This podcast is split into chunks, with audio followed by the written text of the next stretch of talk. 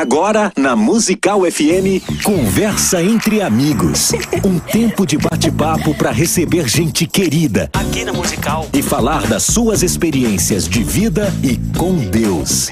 Conversa entre Amigos. Musical.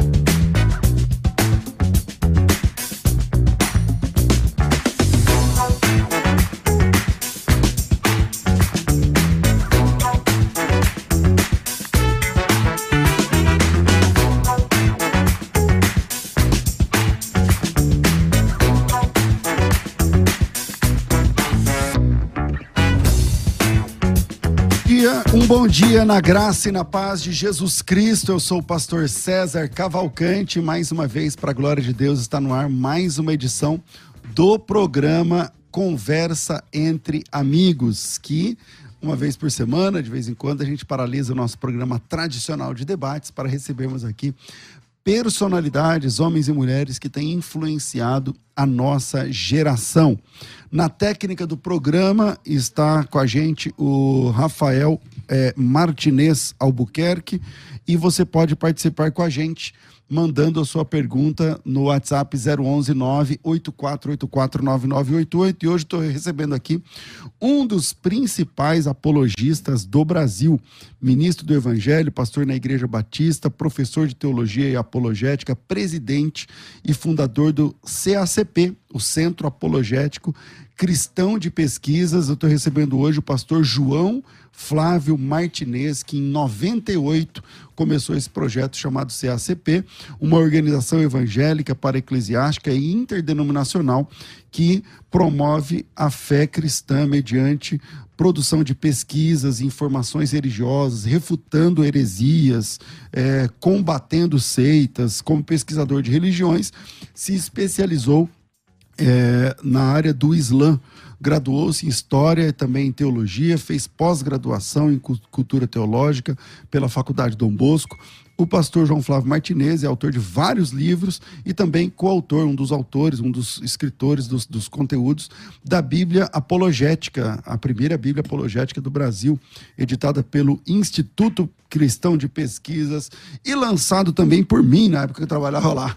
É, Bem-vindo aqui mais uma vez aqui ao programa e dessa vez no programa de entrevistas. Bem-vindo, João. Pastor César, é sempre um prazer estar aqui com vocês, participar do programa. E é uma alegria. Toda vez que eu estou aqui em São Paulo, eu sempre passo por aqui para revê-lo e participar desse programa que tem sido de grande audiência em todo o território nacional. Maravilha, maravilha. Bom, não é a primeira vez que a gente está junto aqui no rádio, mas a primeira vez nesse formato de entrevista, salvo engano. É a primeira é... vez. E aí eu, quero, eu gosto sempre de conversar, cara, perguntando da, da história com Deus primeiro, depois a gente saber da história do ministério, mas como é que é essa tua história com Cristo? Como é que começa? Você sabia que eu quase me tornei mormon? Não, não sabia. Você não sabia mesmo? Não, como foi essa história? Pois é. é a minha tia, minha mãe na fé de uma igreja evangélica pequena lá no interior de São José do Rio Preto. Uhum. E ela começou a trabalhar, ela e meu tio, a me evangelizar. Nisso, uma vizinha pegou o meu nome e deu para os missionários mormos. Eles apareceram lá em casa, me promovendo, tentando me promover um curso de teologia deles, né, de catecúmenos. Eu gostei, participei com eles ali do, do curso e me preparei para batizar. Falei, vou batizar. Tá tudo Como certo. Mormon. Mormon. Comprei uma camisa branca, Leu uma gravatinha. do- eu, Mormon, eu então? tinha 17 para 18 anos, ia dar certinho para eu me tornar missionário mormon. Eu já, eu já ia me batizar e eles iam me treinar e logo em seguida me enviar já como missionário. Eu já ia fazer uma ou interestadual, até inter é, nacional, uma, um, um, trabalho evangelístico aí em alto nível para eles lá, né? Porque eles fazem isso com todos uhum. os jovens de 18 anos. Mas num, num catecúmeno que eu estava lá, numa escola bíblica que eu estava lá, eu ouvi um depoimento de uma de uma missionária falando que quem descobriu as Américas foi uma, duas, duas famílias de judeus, de judaicas, que chegaram aqui no século VI a.C. Ao ouvir essa história, me, me acendeu um, sinal de alerta, né? Porque não foram os judeus que descobriram as Américas. Colombo descobriu as Américas. Então, naquele momento, deu aquele estalo na minha cabeça, eu fui pesquisar, fui dar uma, uma questionada no assunto, e aí eu descobri que era uma seita.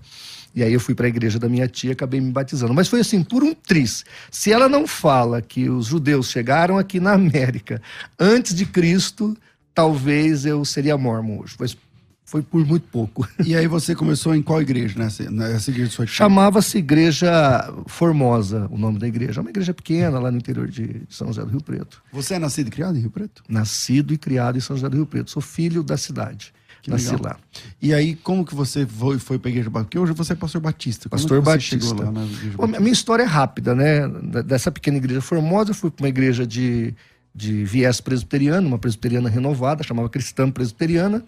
Da Cristã Presbiteriana, eu já fui, logo em seguida, eu já ah, fui convidado por um amigo meu, pastor Márcio de Biase, que é um pastor lá na região, muito meu amigo, e acabei me Faz tornando... quanto tempo você está na Batista? Desde 2005. Desde 2005 eu congrego na Igreja Batista. Fui ordenado pastor, reordenado pastor, né, porque eu já era pastor, em 2013, dentro da Igreja Batista. Mas até. É, mas eu sou pastor desde 93. Como é que nasceu essa paixão pela defesa da fé, pela apologética? Bom, você já teve um começo aí, porque é, quase se tornou mormon. Então, então como, cê, como é que você vê essa paixão pela, por estudar sobre seitas? Por eu quase ter caído numa armadilha, isso já deu aquele, aquele despertar. Quando eu cheguei na igreja que eu havia me convertido, lá não tinha grupo de evangelização. Lá todo mundo ou cantava ou tocava algum instrumento. Era uma igreja muito musical. Uhum. E eu fui tentar tocar instrumento, não consegui. Quando eu comecei a cantar no coral, o maestro ficou desanimado, porque quando eu ia, eu desafinava o coral. Estragava o coral do Estragava. Eles achavam que ia ter um grande coral no céu, né? Aí um colega meu falou assim: Olha, João Flávio, ou você vai aprender a cantar, ou você vai pro inferno, porque você vai desafinar o coral no céu. Porque você canta muito. Lá vai estragar, vai estragar o coral aqui no céu, você canta muito mal. E, e, aí então eu falei: Bom, a igreja não tem evangelismo, conversei com o pastor. É, ele me autorizou e nós começamos a trabalhar a evangelização. E na rua, eu encontrei o ateu, o católico, o espírito, o adventista, o mormon, a testemunha de Jeová, e ali nasceu o meu trabalho apologético. Na época não tinha material, pastor César. Então o que, que eu fiz? Eu comecei a ler os únicos livros que eu consegui sobre apologética, que era o livro do R.R. Soares, Falsos Profetas, uhum. e o livro do J. Cabral. De capa, de capa a capa. Estamos falando que ano? 89. 89. Ainda não tinha do Paulo Romero, né? Não. Ainda não tinha do Paulo Romero. Não, o ICP estava ah. bem incipiente ainda. Ah, aí eu catei esses dois livros do Cabral e do R.R. Soares, que eram muito simples, são muito simples até hoje, eles editam. É, li de capa a capa e peguei minha Bíblia, que não tinha Bíblia de estudo, não tinha conteúdo, não tinha jeito de estudar. Eu catei canetinha, não era lápis de cor mesmo, e pintei minha Bíblia. Então, seita como adventista era verde, espírita era vermelho, para ajudar a facilitar. Isso sozinho na raça? Sozinho na raça, não tinha nada, não tinha escola, não tinha. Eu não, a igreja que eu frequentava não tinha teologia, só depois que eu fui estudar teologia. E aí eu tinha que responder. A testemunha de Jeová catava lá, olha aqui, só no céu só tem 144 mil, como é que faz? Né? O adventista, ó, por que, que você não guarda o sábado e tal, aquela coisa toda que você sabe muito bem. Então eu, eu me tornei apologista porque eu fui para a rua falar de Jesus para as pessoas e na rua você vai encontrar pessoas de toda tribo, raça e nação e de todas as religiões. Foi assim que aconteceu e aqui estou. E como que você, porque eu te conheci na década de 90, é, eu trabalhava no ICP e você foi lá para conhecer isso, porque 98. o ICP é, porque o ICP, muita gente como você, apologista por conta nas suas cidades, quando o ICP começou com as revistas, então quando eu entrei na revista Defesa da Fé, era a revista número 7. Bem no começo. É. Então, a gente, a gente, a gente, eu lanço, o pastor Antônio, eu trabalhei, já, era o presidente, né? O ele, pastor, não, ele não era, era o pastor presidente, Natanael, né? Ele não era presidente, ele era diretor executivo. O Natanael presidente. Isso, o Natanael era presidente. Aí, é, então eu sabia por número das revistas qual era o tema, tal, não sei o quê. Então, muitos apologistas, por conta que eu estou chamando assim, ficavam vidrados com o material do ICP. Não, tem alguém falando sobre isso tecnicamente, né? Tem alguém capacitado. E aí o ICP era o pastor Natanael Rinaldi, o pastor é, Paulo Romero, o pastor Joaquim de Andrade, tinha o, o, o Mauro, não, o Mauro não, o, o Aldo, você lembra do Aldo? Aldo Menezes. O Aldo Menezes. Já li o livro dele. É, tinha. Enfim, tinha. Eram uns 10 apologistas é. no Brasil, assim, que faziam. É, produzia aquele material. O Jamie Erson era editor da revista e tal. Enfim, e aí. O Elvis Braçoloto depois O Elvis veio depois, é. é. Aí você foi lá para conhecer. Várias vezes, várias pessoas iam lá para conhecer o ICP. E a gente se conheceu ali, né? Naquele dia que eu fui lá em 98, foi soltado o meu primeiro artigo chamado Meteoros que Caíram do Céu. Eu lembro. Que era a minha pesquisa que eu fiz sobre a chuva de meteoros que aconteceu em 1833. Foi o primeiro que entrou na revista. Foi a primeira matéria que entrou na revista. E eu tinha escrito uma carta, porque no tempo, é. naquele tempo era a internet carta, era, muito fraca, para o Rogério Mourão. E o Rogério Mourão, que era o astrofísico, me respondeu. E eu usei aquela carta dele para fazer o primeiro artigo sobre Adventismo.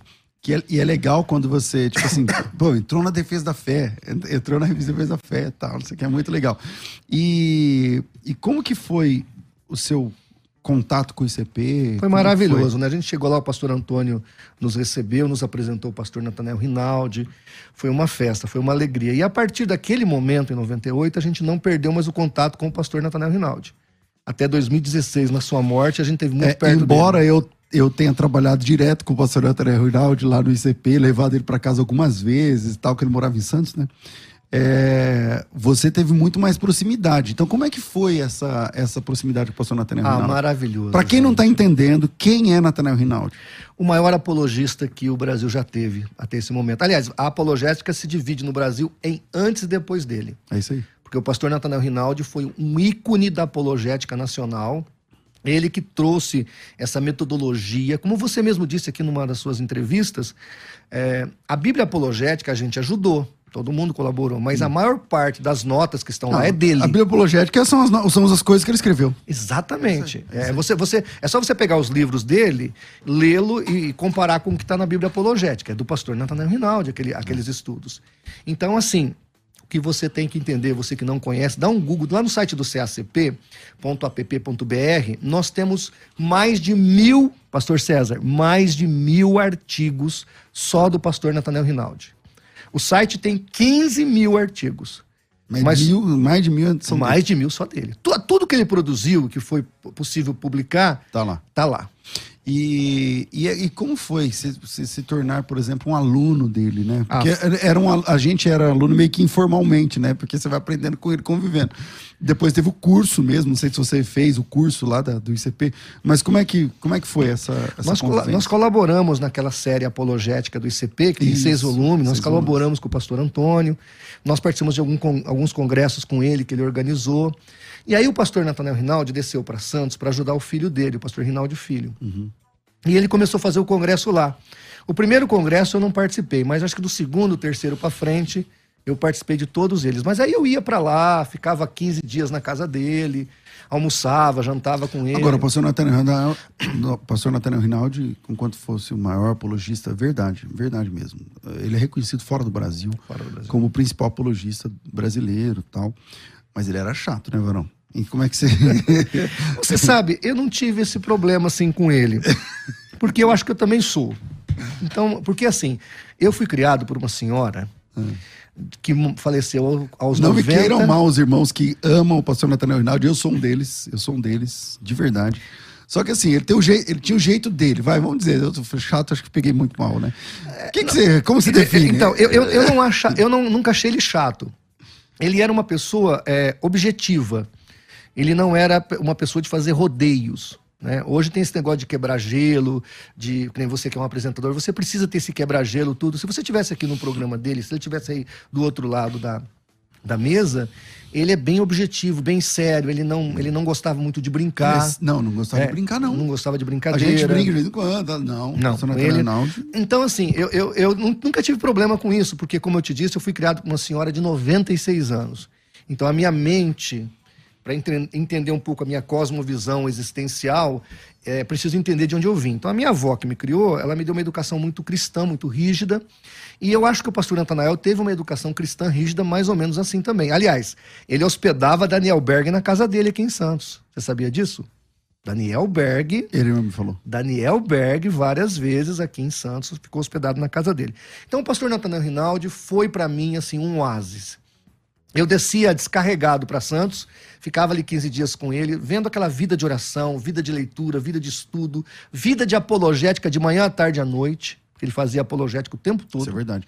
Ó, uma ou duas vezes por semana, não sei se você sabia disso, a pessoa não vai saber. Eu lembro que uma era quarta-feira, o pastor Nathanael saía, pegava o ônibus ali perto da Praça da República, onde o ICP era ali na Ipiranga São João, né? Ele pegava o ônibus ali na Praça da República e ia lá para Taboão da Serra porque ele conversava com uma testemunha de Jeová. É, na assim. casa desse, desse, desse testemunho de Jeová. Toda semana. Ele era um evangelista de seitas, né? Nós precisamos disso mais. E, e aqui, para quem está nos assistindo, para o espectador que está acompanhando aqui o canal, que está acompanhando a rádio, a, a pessoa que evangeliza seita, ele é um missionário, mas ele é um missionário, missionário especializado em uma temática difícil, que é o mundo heresiológico. E o pastor Nathaniel Rinaldi era um dos indivíduos mais preparados e aquilo que você podia observar na igreja dele.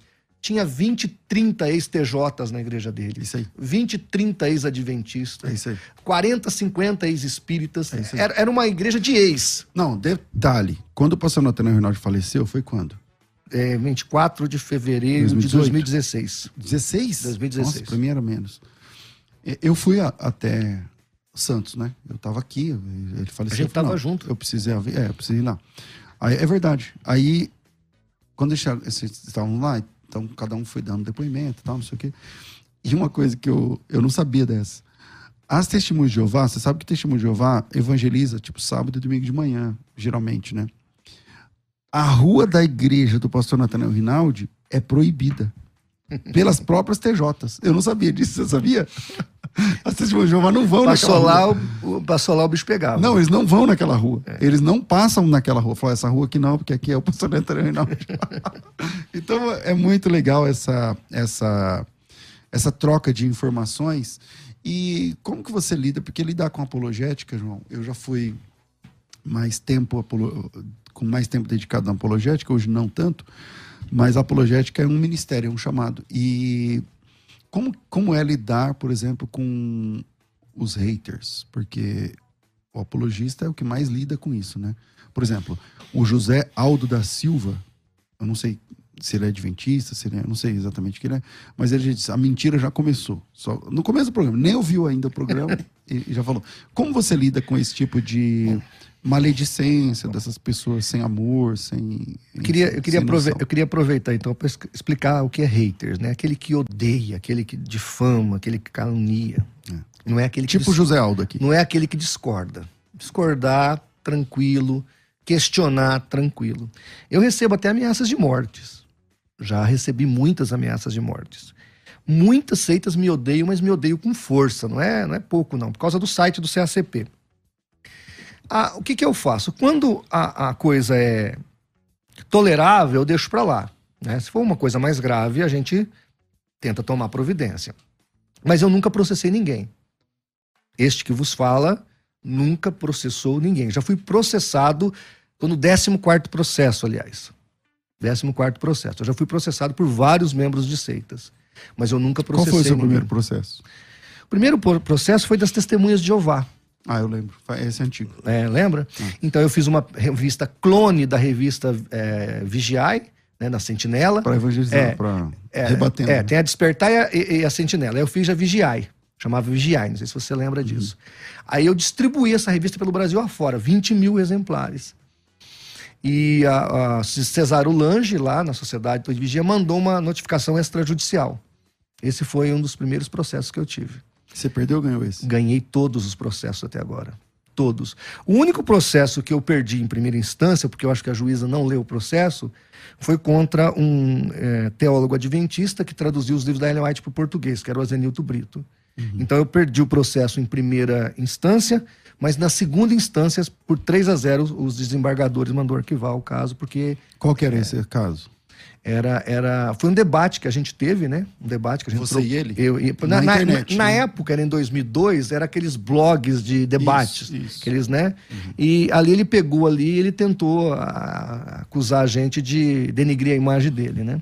E na verdade não foi, era fato. Então nós refutamos, o advogado respondeu e por fim, graças a Deus, a gente acabou vencendo o processo.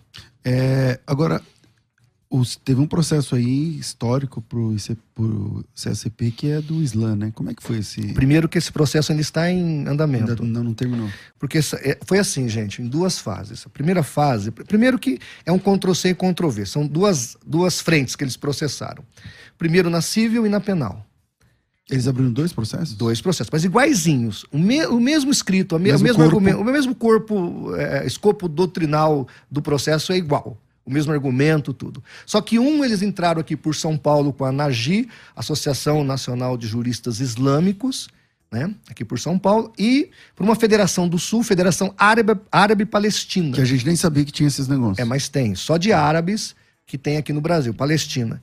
Então elas, eles, eles entraram lá mas pelo eles sul. alegaram, alegam, né, porque ainda não terminou, alegam que Islamofobia. É que é? Mas baseado em quê? Fala por causa dos estudos por causa dos textos. Por exemplo, eu mostro o que o Corão fala sobre o infiel. O Corão manda matar o infiel.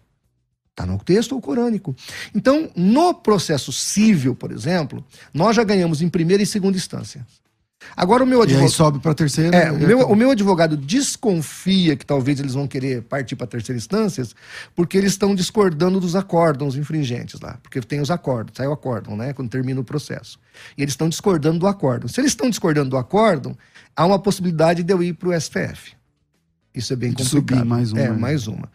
E no nível é, da, da penal, eu já dei, agora no, no, em 2021, eu fui na Polícia Federal, eu, eu, dei, eu dei meu depoimento ao delegado. O delegado da Polícia Federal disse que vai pedir o arquivamento, porque não tem, não tem materialidade de crime ali, né? porque é uma questão teológica apenas. Mas ainda está correndo na esfera é, penal e eu ainda talvez vou ter que responder em terceira instância na esfera é, civil. E isso tudo por quê, gente? Você que está nos assistindo aqui. Porque o site do CACP, ele é um site que hoje representa a apologética brasileira por causa do conteúdo.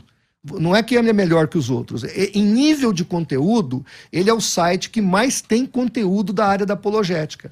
Então, derrubar um site como o do CACP seria, para um membro da seita, uma grande vitória. Uhum. E o islamismo, ele testa. E a luta deles é assim. Né? Primeiro eles vão no jurídico, eles testam. Eles começam, eles começam em coisas pequenas, como o site do CACP. Depois eles vão para as grandes mídias.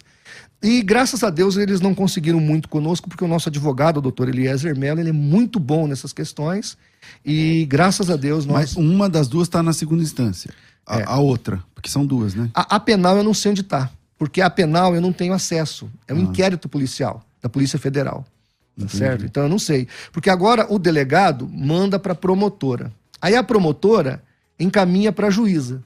E só a juíza pode ou não arquivar. Nesse questão que eu falei de haters e tal, você já sofreu ameaças? Já, de morte. Fiz até boletim de ocorrência. De, da parte de qual Ah, grupo? de várias seitas. De qual grupo? Ah, o Islã. O Islã. O, o, muçulmano disse que iria me pegar, me cortar e me dar meus pedaços para as porcas comerem.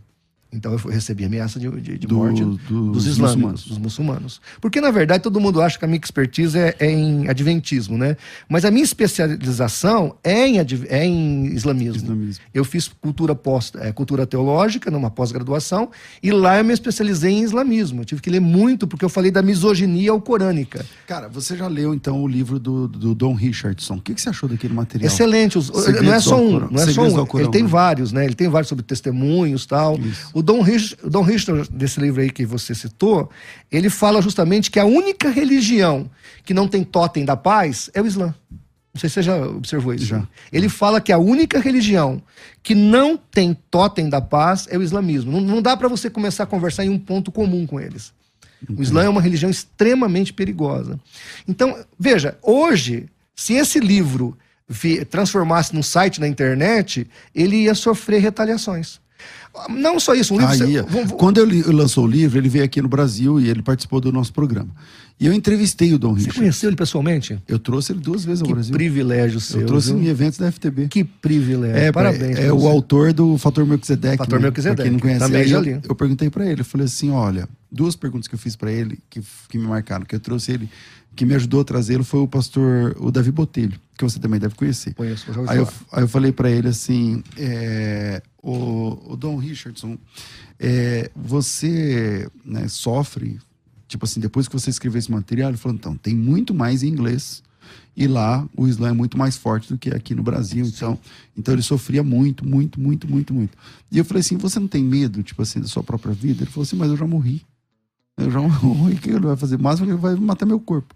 Mas essa obra do Segredos do Alcorão, eu não conheço nada em português. Do mesmo nível, né? Não, do mesmo Realmente. Nível. Então, o que, que acontece? Vou dar um exemplo para você. Verso satânico de Salman Rushdie. Esse livro aqui, ele denuncia o Alcorão como uma fraude.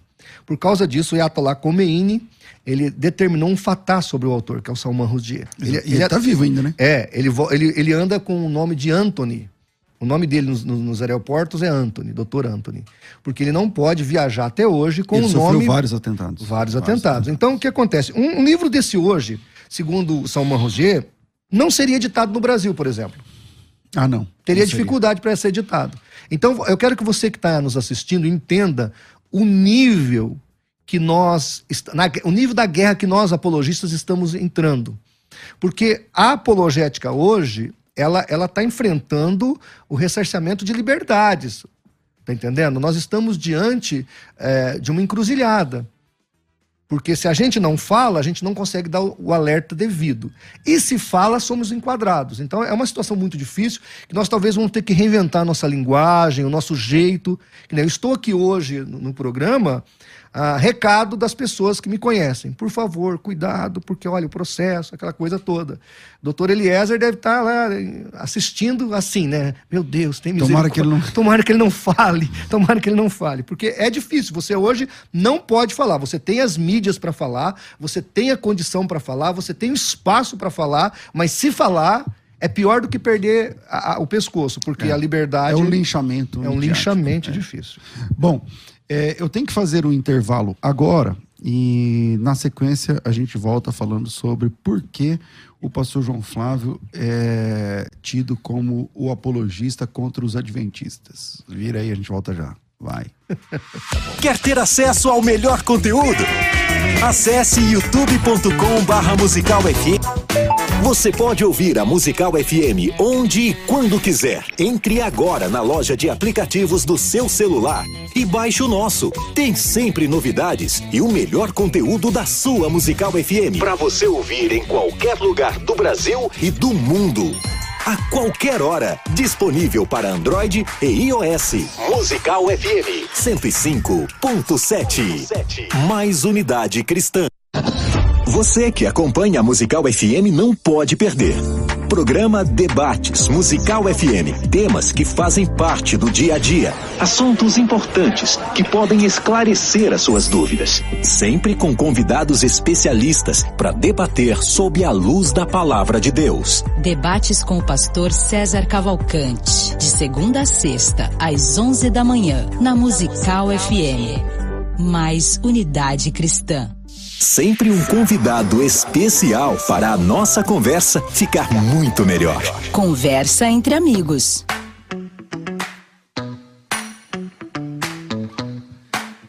Estamos de volta com o programa Conversa entre Amigos. Ô, Rafa, não querendo abusar e já abusando, mostra aqui esse material, baixa a câmera aí se der, para que você conheça o material da Faculdade Teológica Bethesda, o material novo da FTB. É, nós tiramos ah, o curso de teologia da, aqui da, das promoções e eu vou explicar para você por quê. A culpa é desse material aí. Dá uma olhada nesse material: curso fundamental, curso intermediário e nível avançado, capas novas, material didático novo, quentinho saindo do forno. Sabe o que acontece? A primeira, a primeira tiragem esgotou em dois dias. A primeira, não, acho que uns três dias. A primeira tiragem esgotou-se em três dias. Em três dias acabou o material, não tem material. E agora a, a fábrica, a gráfica, está é, falando que em alguns dias vai entregar a próxima leva. Então, o que eu vou fazer para vocês? Vou fazer uma, uma promoção fora da curva, fora da curva, é, mas você não vai receber o material, tipo, eu, sempre falo, não, amanhã, depois da manhã recebe. Não, não, não. Vai demorar alguns dias para chegar na sua casa. E para isso, eu vou garantir um preço legal e vou dar um presente legal para vocês. Então presta atenção. Primeiro eu vou apresentar aqui esse material. Esse aqui é o nível fundamental em teologia. Já mostrei para vocês, mas só para vocês terem uma ideia, tá? Quase 800 páginas de material, tal. Esse aqui 20 matérias. Esse aqui é o nível intermediário em teologia, tá vendo? Eu não sei o número de páginas, 600 páginas, sei lá. São mais acho que 14 disciplinas, fazendo 34. E esse aqui é o nível avançado em teologia, com mais 20 matérias, fazendo 54 disciplinas no total. Esse aqui é o curso é, avançado, nível avançado em teologia. Então, esses três materiais aqui vão chegar na sua casa, tá? Nível fundamental, intermediário e avançado em teologia.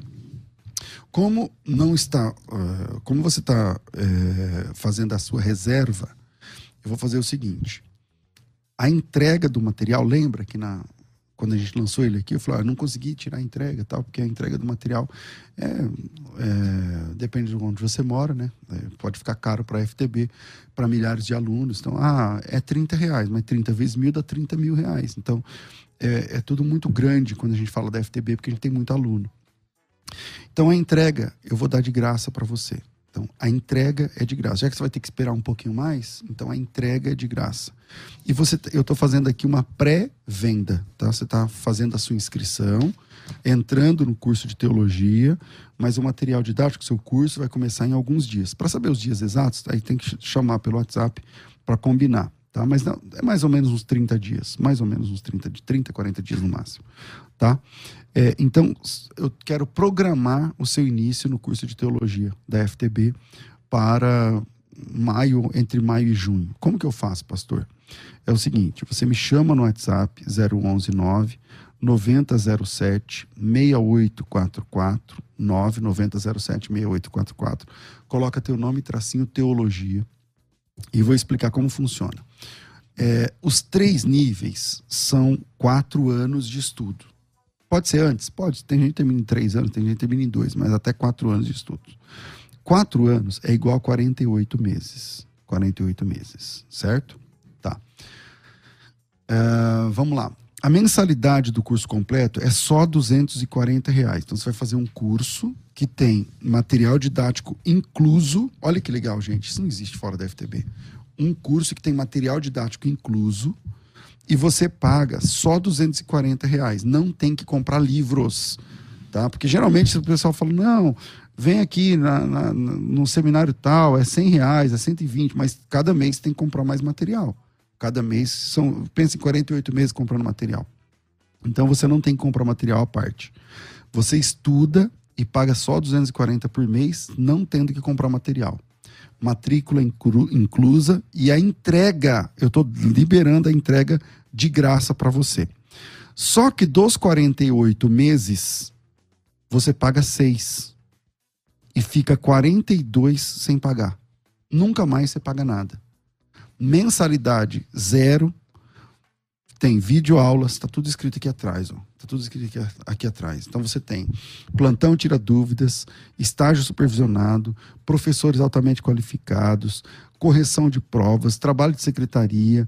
Você tem tudo que você precisa, tudo que você precisa, mas você paga só seis parcelas, seis meses. Então pensa assim, você contrata um serviço de 48 meses e paga seis. Passou os outros 42 meses, três anos e meio, como que eu faço? Você não precisa pagar nada você paga só seis parcelas. Deu para entender? E para os dez primeiros matriculados, eu garanto também a carteirinha de aluno.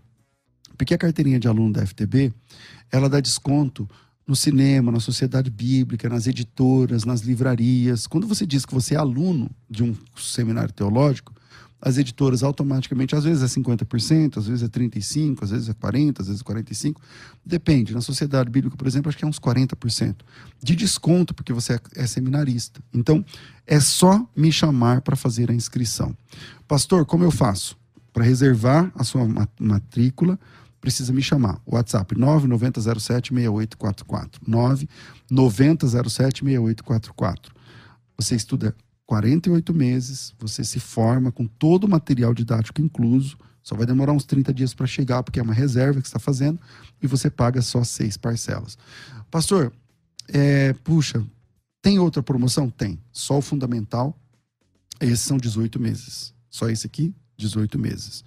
E a promoção, só seis pagamentos de 99. Então você escolhe, você quer pagar só 99 nesse, são seis parcelas no cartão, ou você quer pagar 240 e levar tudo. Aí você escolhe. São sempre seis parcelas nessa oportunidade que você reserva o seu material. Matrícula inclusa, entrega inclusa, carteirinha de, de aluno para os 10 primeiros. É só me chamar. WhatsApp 99076844.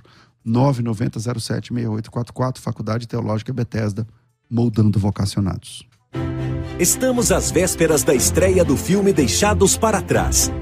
Dia 27 de abril, os cinemas de todo o Brasil abrem suas salas para o longa-metragem, que é uma adaptação do best-seller que conta a história do que acontecerá no mundo após o arrebatamento bíblico. Uma verdadeira visão apocalíptica. E este longa promete levar o público a uma experiência emocionante. E aqui, na Musical FM, tem sorteio de ingressos. Entre no nosso perfil do Instagram, arroba FM Rádio Musical. Encontre a publicação da promoção e siga as regras. Os ganhadores serão anunciados durante a programação. Fique ligado! Musical FM, mais unidade cristã.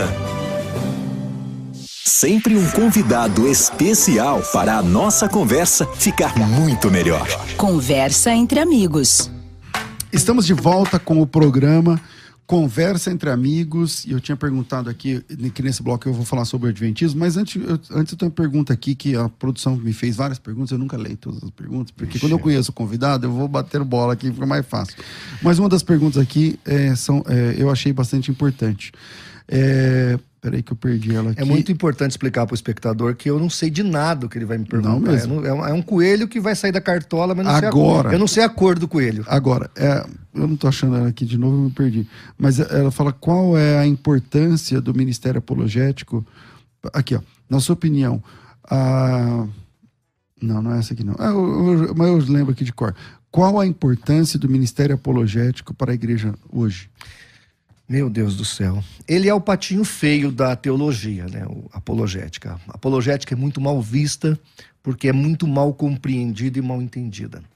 Mas a apologética é de vital importância para a vida da igreja. Para você ter uma noção, 70% das epístolas foram escritas com um teor apologético.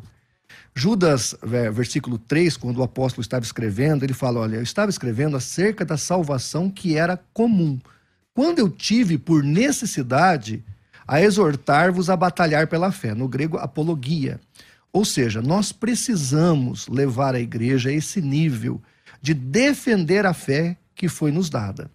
Então a apologética é muito importante. As escolas dominicais precisam trabalhar mais com apologética. Os seminários precisam tirar esse negócio só de um semestre. Inclusive, a editora Betesda tem um curso muito bom de apologética. Aproveito aqui para elogiar, Sérgio, César, porque é bom mesmo. Você me, deu, você me deu o módulo, eu, eu, eu, li, o pastor Paulo que te ajudou, ficou excelente o curso de apologética de vocês. Então, assim, há uma necessidade. A apologética é essencial para nós termos um evangelho saudável. Sem apologética, nós vamos ter um evangelho deficitário, problemático e aceitas vão ficar à vontade para ensinar suas heresias. Era essa pergunta aqui, ó. Qual o perigo da igreja brasileira, da igreja bíblica atual quando não tem o ministério apologético? É, é, o perigo de ser engodada. Porque assim, é, quando você escuta uma pessoa que nem o Rodrigo Silva falando, puxa vida. Vou te dar um exemplo. No século VII, quando o Islã apareceu para o século, século VII, quando o Islã apareceu, ele cooptou muito facilmente os crentes do Egito, que eram coptas por acaso. O que, que aconteceu? Pô, Primeiro que os, os, crentes do Egito não gostavam de idolatria. E aí, os crentes lá de Roma já estavam praticando idolatria. Quando chega Maomé, Maomé chega como um profeta de Deus, defendendo que a idolatria era pecado, que Jesus era o verdadeiro profeta, que Jesus ia voltar, que não se deveria misturar a fé com outras é, questões pagãs. Os cristãos coptas do Egito receberam o profeta Mohammed como o grande salvador da pátria, como o verdadeiro cristão, porque o islamismo ele, ensina ele que começa, eles... ele começa tentando ser cristão. Verdade. É, exatamente. Então o que acontece? Ele vê que não dá, ele tenta virar judeu depois. depois. Na mas, mas, na hora ali eles foram abraçados, os, os coptas abraçaram o profeta Mohammed. Então aí está o perigo de nós não discernirmos tá certo? A, o que é certo do que é errado e, do que, e a diferença entre as duas coisas. Por isso a importância da apologética. Quando você estuda islamismo, você descobre que o Jesus é, do islamismo não é o mesmo do cristianismo, que o Jesus do Islã vai voltar para anunciar o próprio profeta Mohammed como o verdadeiro. É, então, recentemente, você citou aí o, o pastor Rodrigo Silva. Obrigado, Thaís. Ele é adventista. Ele esteve aqui no programa e no finalzinho do programa, não sei se você estava assistindo ao vivo, se você viu depois. Não, não tive ele... jeito, que o telefone tocou por, por, centenas de vezes. Eu tive é. que entrar e assistir. É, e, e, ele citou o seu nome no final. Uhum. É, falando, né, que. Eu não lembro exatamente qual foi a citação. Ele diz: ele, ele me chama de nocivo, ele me chamou de hater também. É. Porque para ele é um hater, né? No caso, ele vai te considerar isso. É isso. Mas é, como, como você lida com é, esse, essa menção ao seu nome aqui, e eu perguntei se ele toparia participar de um debate, parece que ele disse que sim. Tô às e, ordens, e eu estou às ordens também. Bom, deixa, deixa eu explicar uma coisa, você que está em casa me assistindo. Não sei, acho que o pastor César não concorda comigo nesse aspecto, mas eu, eu faço uma diferença entre discutir com o líder de seita e com o membro de seita. O membro da seita é a vítima. Ele é a pessoa vitimizada nesse processo. O líder da seita, ele é o vitimizador. Ele é o que faz o, as pessoas sofrerem nas mãos da doutrina sectária.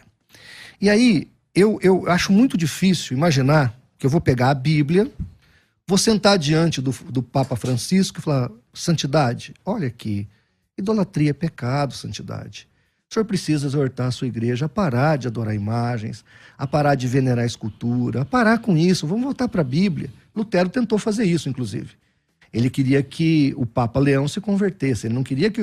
Lutero não queria fundar uma igreja. Lutero queria reformar a igreja Mas católica. o tema dele com o Papa Leão não era idolatria. É, era, não, era outras é. coisas. Mas estou só dando um exemplo. Sim, sim, tá? Então, imaginar que o Papa vai descer do pedestal dele e converter-se é utópico. Mas é não seria legal? É o...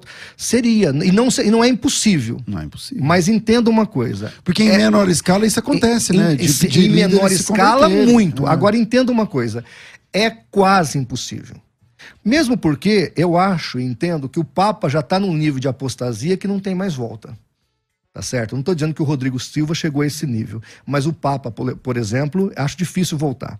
Então o que, que acontece? O líder de seita, você tem que ser firme com ele. Você e o, João, o Rodrigo Silva discutiram na internet, é isso? Por que, que eles não, não discutimos na internet. Eu tenho o canal do CACP Vídeos, né, que, que a é gente trabalha, visto, né? que a gente trabalha com, com vídeos apologéticos. E lá no meu canal eu já refutei ele em vários momentos. Um dos vídeos mais é, visto do canal é Não chamem o Rodrigo Silva na sua igreja. Uhum tem quase meio milhão de visualizações. Então, na verdade, não foi a primeira vez que ele me citou. Ele me citou em outro canal, numa entrevista de uma emissora católica, aonde ele, ele fala do vídeo. Não de mim especificamente, ah, tá. mas ele fala Acho do que vídeo. não, de você foi a primeira Isso. vez. Isso. Mas, mas assim, ele me citou sem, me citar, sem colocar meu nome, mas ele citou o vídeo. Uhum. Então, o que, que acontece? O que, que eu explico para a igreja? Porque o Rodrigo Silva ele está seguindo a cartilha da sua profetisa. No livro Compoutor Evangelista, Ellen G. White manda que os pastores adventistas se aproximem dos pastores cristãos, dos pastores Rapaz, protestantes. Eu disse uma coisa aqui, no, eu, eu gostei muito do... É, ele é uma pessoa muito agradável, sim, Silva, muito, sim. Muito, muito, muito fala, como, fala como cordeiro, claro. É. Não, eu acho que ele é sincero nessa, de sincera. Ele é um jeito de ser. Cada, cada pessoa tem um sim, jeito de ser. Sim, sim. Não estou discutindo o jeito. Eu, eu mas eu, que é uma, uma eu, eu pessoalmente e, tenho dificuldade e, de ver sinceridade ali. É. Mas eu não, não, eu não tenho essa dificuldade. Mas é o seguinte, quando eu falei para ele que ah, o adventista, como é que você lida com o adventista que lá na escola sabatina geralmente fala, chama os escritos de White de palavra de Deus. Ah, abre, abre, a palavra de Deus aqui diz, tá, nos primeiros escritos, por exemplo, ou no, sei lá, no grande Ele disse que não era verdade. Ele falou, não, eu nunca vi, não sei o que. Tal, tal, isso, isso, é verdadeiro? O, que, Essa frase, que isso acontece? Que, que, ele, não, que ele nunca viu isso? Não, eu não sei, né? Porque aí eu tenho que estar do lado dele o tempo todo para ver, mas é uma coisa comum, né, da igreja adventista. Claro que ele viu. Eu, eu até postei no canal do CACP um vídeo antigo do, Rodrigo, do Leandro Quadros, falando que tem que ler os livros da Ellen White, porque quem não lê os livros da, da Ellen White está com o pé no inferno. E no final desse é, videozinho, é o Leandro Quadros intercambia a Bíblia com os escritos de Ellen White, sem perceber, ele faz inconscientemente. Então é só você pegar os vídeos do Rodrigo Silva, por exemplo. Não, aqui mesmo no programa, eu, eu, falando isso outra vez com o outro adventista, que é, foi o Ezequiel Gomes. O Ezequiel, o que, que ele, ele falou? falou que você está falando a verdade. Ah. Que é realmente assim. E é, é, realmente assim. Eu também já estive dentro da igreja adventista, já assisti escola sabatina, e é do e é jeito que você falou. Vamos abrir a palavra de Deus. Ellen White disse assim, porque para eles, é, é, Ellen G. White é e diz a palavra de Deus. Agora, voltando voltando à questão, aí você fala, pastor, como você vê o Rodrigo Silva? Gente, deixa eu explicar uma coisa para vocês. Deixa eu ver se eu consigo fazer uma analogia bem, bem rústica para você entender. Você que é anticorrupção, você que não gosta, vamos falar de política só um pouquinho, tá, pastor César? Você que não gosta de corrupção, de coisa errada, Aí você escuta um discurso da Gleice Hoffmann, a presidente do PT, falando de honestidade e combate à corrupção sabendo de todos os crimes que já foram feitos politicamente pelo partido dela. Como é que você se sente? Então, diante do fato, você se sente, puxa vida, aquilo é uma ofensa para você. Quando eu escuto esses midiáticos da Novo Tempo, que é Rodrigo Silva, Leandro Quadros, Ivan Saraiva e etc., falando né, sobre a, a, fé adventista, que não é bem assim, que, o, que os apologistas brasileiros são apologistas papagaios, que eles não pecam de fontes primárias, que não. Por exemplo, o Rodrigo Silva aqui falou, tentou explicar quando Ellen White chama as igrejas cristãs evangélicas de caídas, depravadas, de sinagogas de Satanás. Isso é muito forte, pastor César. Ela chama isso. De sinagoga de Satanás. Aí o Rodrigo Silva falou assim: não, tem que ver o contexto. Sabe de onde eu tirei essa informação? Embora tenha os livros da Ellen White, mas está aqui. O livro do Conwright. O Dr. Conwright, o, o reverendo Conwright, ele escreve, ele viveu com a Ellen White. Ele viveu, ele conviveu, ele, ele foi adventista. Então, quando ele fala que a Ellen White estava sabendo o que estava dizendo, inclusive já no início do século XX, antes dela morrer, ela confirmava que as igrejas evangélicas eram sinagogas de Satanás, aquilo não está fora do contexto, gente. Ellen G. White, ela abominava as demais igrejas cristãs. Ela colocava as nossas igrejas como uma coisa maligna, como uma coisa, uma obra de, das trevas. E aí hoje o cara vem aqui e fala: não, não é bem assim, porque meu Deus do céu, pastor. Outra, outra. Tá, mas você aceita vir para um debate? Sem problema. Sem problema. Porque eu perguntei, quando ele citou seu nome, eu falei assim, tá, pastor Rodrigo, vamos lá.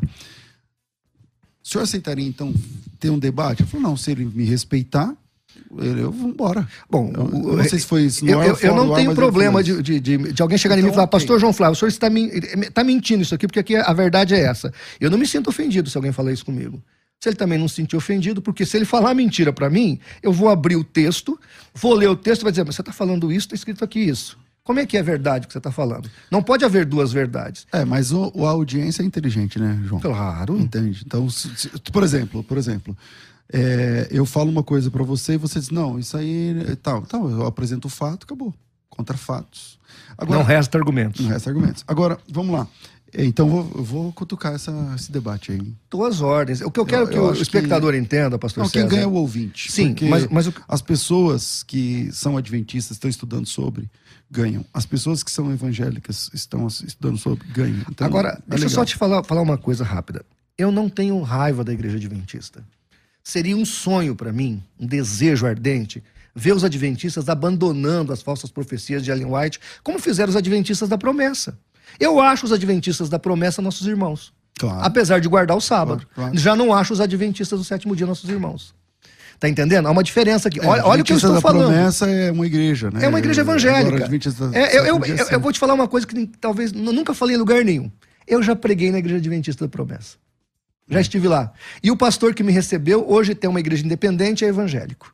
Tá entendendo? E eu já estive lá pregando na Igreja Adventista Promessa. Me trataram muito bem. É uma igreja que respeita as demais igrejas, apesar de guardar o sábado. Porque então, mas ela não é whiteana, né? Exatamente. Ela não tem os, os 2.300 tardes de manhã. Não tem essas coisas essas todas. Coisas. E eles, eles rechaçam profundamente Ellen G. White como o espírito é. de profecia. Agora vamos lá. Você também. Ah, o horário aqui é curto demais. Você também é, é persona não grata entre os calvinistas.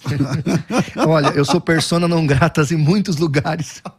Tem um programa de TV aí que já falou, o dono da emissora falou, o João Flávio Martinez, não. Olha aqui, coloca aqui na, na tela. Esse livro aqui, Calvinista Recalcitrante. Alguém no grupo agora, do, no, no chat do, do programa, agora, escreve, escreveu assim mais cedo. Eu gosto do pastor do CSP porque foi o primeiro lugar que colocou primeiro lugar que eu vi classificando o calvinismo como uma heresia. Fala aí, por que, que vocês. Qual é o, quais são os problemas do calvinismo? É, eu não vejo o calvinismo como uma heresia de perdição. Eu também não. Tá? É uma heresia? É uma heresia. É de perdição? Não. Porque o calvinismo crê na graça como nós, em certo aspecto. Agora, o que, que acontece? O, o, o evangelho que o Calvino pregou não é um evangelho bíblico.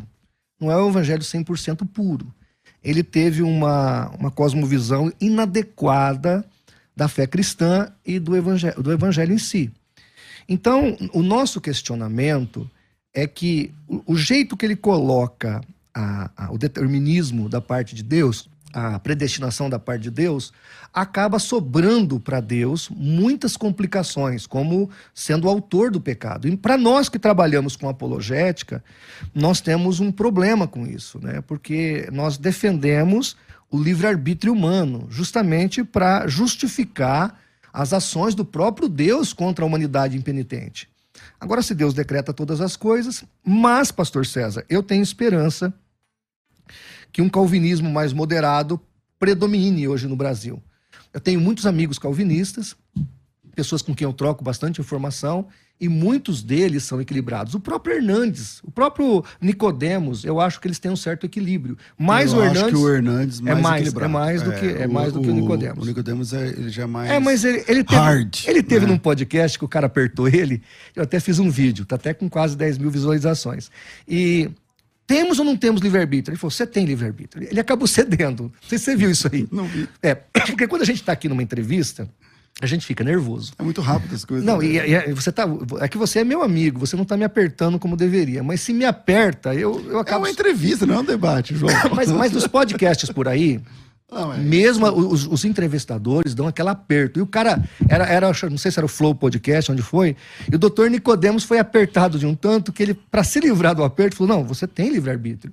E aí, quando ele falou isso, é complicado para o calvinista reconhecer o lidar, livre-arbítrio. Né? Lidar com isso. É, vamos lá, falando sobre essas obras, porque o nosso tempo é curto. É, quem quiser esses materiais, então você trouxe aqui para mim de presente o Calvinismo Recalcitrante, escrito por você, organizado por você, tá aqui. Você trouxe Como Responder aos Argumentos da CCB. Eu e o Paulo somos autores desse livro. É, Paulo Cristiano ou Paulo Sim, Sérgio? Paulo Cristiano. É, e aqui, Iurde, que reino é esse? Também, João Flávio Martinez. Olha aí. Então, O PDF é gratuito, é só me chamar no WhatsApp que eu mando o PDF gratuito para todo mundo que quiser dos livros. O livro, se alguém quiser entrar em contato comigo, eu, eu não estou mais fazendo e-commerce pela internet, porque o correio me dava muito prejuízo, né? Então eu parei de trabalhar pela internet, só vendo os livros da minha palestra e o material em PDF é gratuito. Eu mando para todas as pessoas então que mas quem quiser ter o livro, pô. Só ligar para mim no meu WhatsApp, eu, eu vejo os valores Então e mando para pessoa. Fala seu WhatsApp aí. pra 17 gente. 017, porque o homem é lá de Rio Preto. Vamos. 9 9 8817 8817. 8448. Ah, é fácil. Inclusive, pastor César, Peraí, eu sou- peraí, peraí. 017, porque é São José do Rio Preto. 9 8817 8448. 8817 84. É seu WhatsApp mesmo? meu WhatsApp pessoal. 98817 8448 para pedir o PDF. E é importante frisar aqui uma coisa: muita gente pergunta, ah, o senhor não vai em muitos debates, é, ah, o César não gosta de você porque não te chama lá. É que eu moro em São José do Rio Preto. Vocês estão entendendo? Eu Não, sou. Eu, por mim, você vinha toda semana aqui. Eu, e é um prazer, viu, pastor César? É uma alegria estar aqui nesse programa. Que hoje eu disse para o pastor César que ele, querendo ou não, ele nos representa. Porque hoje, o maior programa de apologética é o que o, como é que chama o seu programa? É, é, Crescendo na, na fé. fé. Ele, ele era, é, era, Eu lembro que eu vi a sua entrevista, você fazia por ICP, esse programa Isso. tinha um outro nome. Defesa da Fé. É, Defesa da Fé. Depois virou Crescendo na Fé. Isso. Então hoje se tornou o programa de maior relevância da área da apologética. Não tem um do mesmo nível. Não tem. Então, é, o Seria legal se você viesse participar, mas não dá. Né? É, mas você falando, isso é importante eu te falar isso aqui ao vivo. Você nos representa. Você é o João Flávio, você é o Joaquim de Andrade, você é o CACP, você é o ICP. Um abraço pro Paulo é, Cristiano. É, então, assim, eu só tô te colocando isso como o tamanho da sua, da sua missão e da, e da sua responsabilidade. Porque hoje você tem uma missão difícil, porque você está na. Eu estava vendo aí outro dia os programas que você tem e os teus podcasts também, são milhares, é, centenas. Então, quanto mais você fala, mais responsabilidade você tem. Então, a nossa. O que eu quero que você saiba é que nós lá em Rio Preto, o seu nome está no nosso caderno de oração. Amém. Tá, Pastor César? Amém. Toda quarta-feira a nossa igreja ora por você, porque eu sei do peso que você carrega e eu espero que Deus continue te dando graça para se, se dar bem nesse Glória processo a Deus aí. Por isso, assim, eu já fico sabendo que na quarta-feira eu posso falar mais um pouquinho. Que é que estamos orando geralmente nas quartas. João, obrigado pela sua participação aqui com a gente. Quem quiser conhecer. Ah, eu, é muita coisa. O CACP, esse cara aqui, ele, ele, ele guarda um, num acervo digital o maior conteúdo de informação apologética do mundo em português. Então, quem quiser ter contato com o CACP, acha onde? Como é www.cacp.app.br. É de app porque nós interagimos agora o site direto com o aplicativo. Ele, ele interage. Então, e tem o um aplicativo do CACP também. Então, www.cacp.app.br. Você vai encontrar mais de 15 mil textos, artigos, livros. Ah, eu estou estudando sobre Nova Era, vai lá, coloca. Tem. Eu estou estudando sobre Hare Krishna, vai lá Tem. e coloca. Estou a Islã, vai Tem. lá e coloca. No barra de pesquisas e já era, já aparece tudo para você. E eu posso tá mandar certo? um abraço rapidinho? Rapidinho. Olha, pastor, os pastores, os apologistas Rapidinho brasileiros mesmo. lá do grupo. Deus abençoe vocês. Obrigado pela oração por nós aí. Ganhadores de hoje, Adriana Trindade Prado, arroba Adriana Lívia e a Juliana Granadeiro. Juliana Granadeiro é o arroba dos ingressos para o cinema. Tô ficando por aqui, amanhã tem mais, tudo isso muito mais a gente faz dentro do reino, se for da vontade dele.